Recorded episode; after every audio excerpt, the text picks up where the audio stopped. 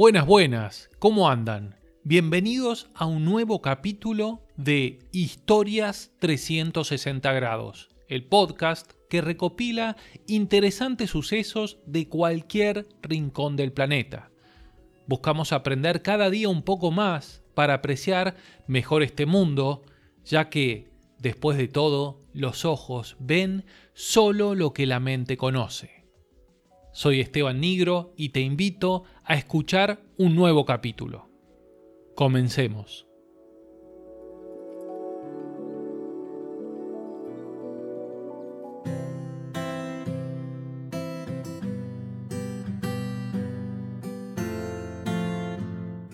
Recuerdo un día de otoño, hace algunos años, ir caminando por el barrio y detenerme ante un árbol. Había algo que me llamaba la atención tenía unas hojas bilobadas que parecían diminutos abanicos de mano. Como dijera una amiga, parecía un árbol que en vez de hojas tuviera mariposas. Buscando información, cuando volví a casa aquel día, finalmente di con su nombre. Al parecer me había encontrado aquella mañana de otoño con un jingo biloba. Decidí entonces aprender un poco más de este árbol. Si recorremos un poco su historia, sorprende saber que el mismo árbol que uno puede encontrarse hoy en día convivió alguna vez también con los dinosaurios. O sea que si encontráramos una foto de, por ejemplo, un tiranosaurio rex de vacaciones con su familia en las sierras, tal vez descubriríamos un jingo biloba por allí detrás. Y estamos hablando de una foto de hace 68 millones de años los árboles de Jingo son considerados prácticamente fósiles vivientes. Incluso existían aún antes de los dinosaurios, ya que se han encontrado sus hojas fosilizadas en rocas de hace 260 millones de años. Pero cuidado, que el Jingo biloba tiene aún más sorpresas. La biología clasifica a los seres vivos basándose en su semejanza y proximidad filogenética. Esto se llama categoría taxonómica. ¿Y cómo cae nuestro amigo Jingo Biloba en esta clasificación? Bueno, de una forma bastante particular. Es la única especie en su género, es el único género en su familia, es la única familia en su clase y es la única clase en su filo.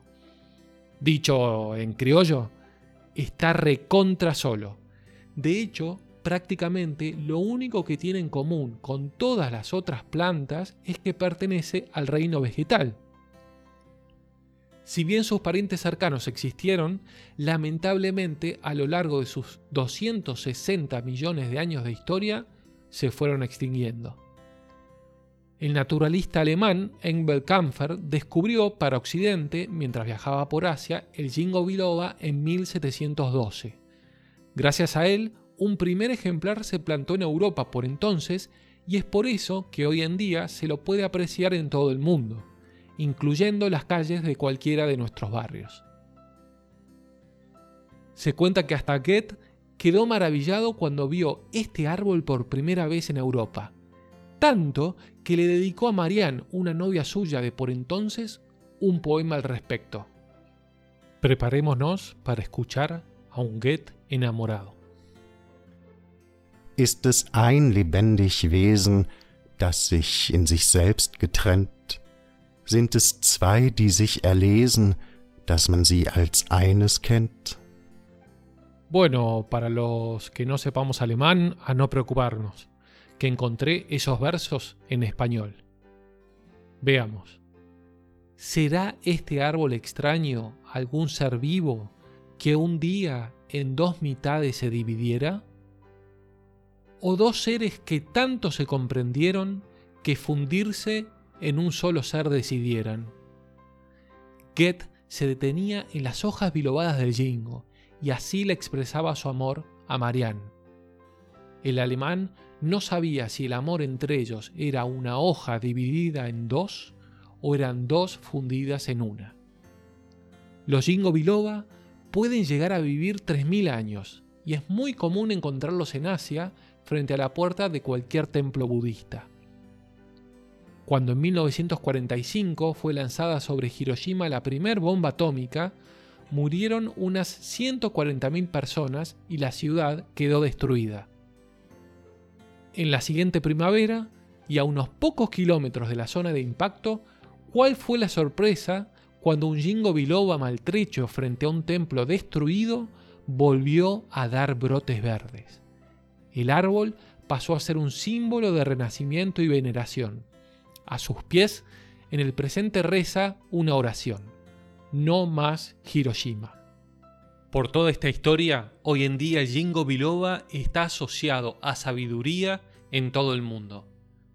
Y a partir de ahora, atentos, que la próxima vez que salgamos a caminar, tal vez descubramos cerca de casa un árbol nuevo. Si querés conocer más historias como esta, podés seguirme en mi Instagram, historias 360 grados, o en mi página web parandolaoreja.wordpress.com.